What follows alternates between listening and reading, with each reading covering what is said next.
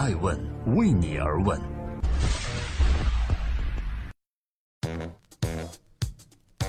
Hello，大家好，今天是二零一七年的十月十日，欢迎聆听守候爱问每日人物，我是爱成，记录时代人物，探索创新创富。今天晚上的九点半，向各位分享的这个风口浪尖的人物八卦是来自许家印。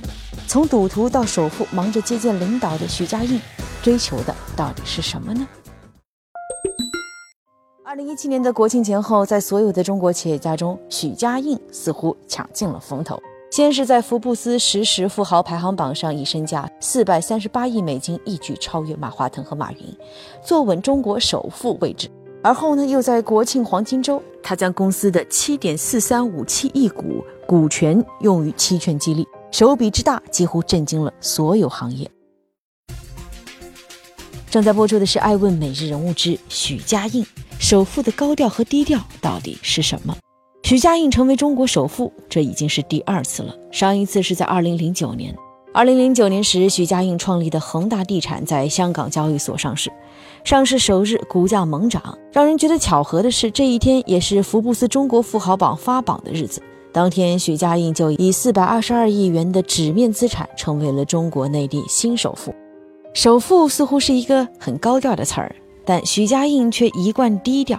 与许多企业家习惯于抛头露面，比如出席各种演讲场合、接受采访所不同的是，许家印很少接受采访，只在少数正式场合露面。曾有恒大员工称，许家印不怎么上网接触新东西，他用智能手机的时间也比较晚，俨然让我们感受到了一股老干部做派。做企业，许家印也是如此，和国家推行五年计划类似，恒大呢一直都推行三年计划。在很多企业发展到一定规模，就会走出去。不同的是，他喜欢只在中国国内投资，并成功在中国经济飞速发展的红利中实现了企业的壮大。同时，他认为这种红利还很多，恒大完全可以在其中继续取得长足发展。这里是每天晚上九点半播出的《爱问每日人物》，我是爱成。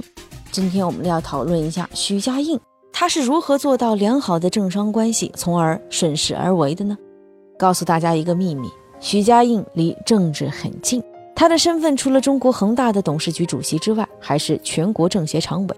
在全国工商联召开的民营企业学习贯彻全国金融工作会议精神座谈会，以及全国政协常委会会议，还有2017年金砖会议上，都出现过许家印难得的身影。不知是否是因为与政治融合比较好的缘故。他对政策的把握也异常灵敏，恒大的发展战略也一直顺势而为，与时俱进。比如说，恒大早期主打的呢就是特价销售模式。据说很多的地产开发商都非常惧怕恒大开盘，因为恒大一开盘就必定搞特价，特价呢又必定会导致它的地产升值。在二零一六年之前，恒大疯狂的跑马圈地。哪怕是在一般房企都基本停止拿地的二零一零年前后，恒大的土地面积的储存仍然是多次翻番。截至二零一七年六月三十日，恒大的土地储存面积高达二点七六亿平方米，这让其他房企是难以赶超的。在恒大发展中，大打降价牌，引进战略合作者，发行 H 股。当国家提倡降负债、去杠杆时，步入成熟期的恒大便宣布进行重大战略转型。二零一七年，许家印在一次公开场合说道：“我觉得二零一四至二零一六年，恒大的收入呢处于快速增长状态。无论是哪家企业，在此种情况下，基本都是三高一低的发展模式。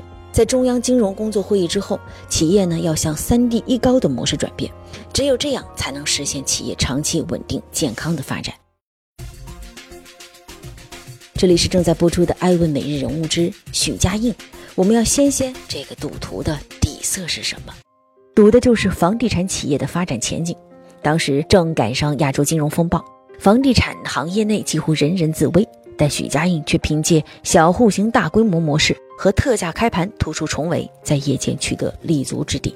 二零零八年，恒大赴香港上市，又遇到次级债风波，再加上市场上多重利空消息。徐家印决定暂停上市计划，直到二零零九年，恒大才成功发行了 H 股。这一次，他在资本签订的对赌协议中取得了胜利，和失败擦肩而过。而许家印在公众中最著名的莫过于押注足球，更是体现了许家印的赌徒底色。中国足球的灰暗历史众所周知，曾一度屡战屡败，甚至各种不良习气也横行。二零一零年，徐家印巨额收购广州俱乐部，并掷下了五年夺亚冠的豪言。在众人皆不看好的情况下，二零一三年恒大足球拿下亚洲冠军。如果总结许家印的打法，你会发现出奇制胜，一系列跨度极大的动作使恒大多元化战略越发清晰。但也许许家印又进入了恒大多元化这个赌局。许家印身上的狼性精神十足，不惧竞争。他曾经在一次大会上说，在红海中，恒大人只有挑战，不给借口，不找理由，坚信办法总比困难多。商场如战场，恒大就是要在血淋淋的战场上勇于竞争，并在竞争极端激烈的市场中立于不败之地。而为了在竞争中取胜，许家印在管理中洞悉人性，奖惩分明。据说许家印为了激励恒大足球，定下输一场球惩罚三百万，赢一场奖励五百万，凭一场不奖不罚的奖惩机制。在奖励员工时，恒大经常会把现金堆成一堆，让获奖员工领走。今年更是上演了国庆史上最豪红包的一幕。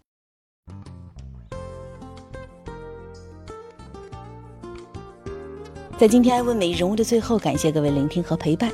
我想说，徐家印出身普通，曾经是不知名的芸芸众生，也曾经多次沾惹非议，但其依靠敏锐商业嗅觉、不可思议的商业打法、斥巨资下赌的大动作，成为当今时代的顶级企业家。人们往往定义成功的企业家为强者。那许家应该如何定义自己呢？我们不可而知。但曾有传言称，他在一次醉酒后感慨道：“我怎样才能流芳百世？”也许答案只有他自己知道。我是爱成爱问人物的创始人，爱问为你而问，让内容有态度，让数据有伦理，让技术有温度。爱问是我们看商业世界最真实的眼睛，记录时代人物。传播创新精神，探索创富法则。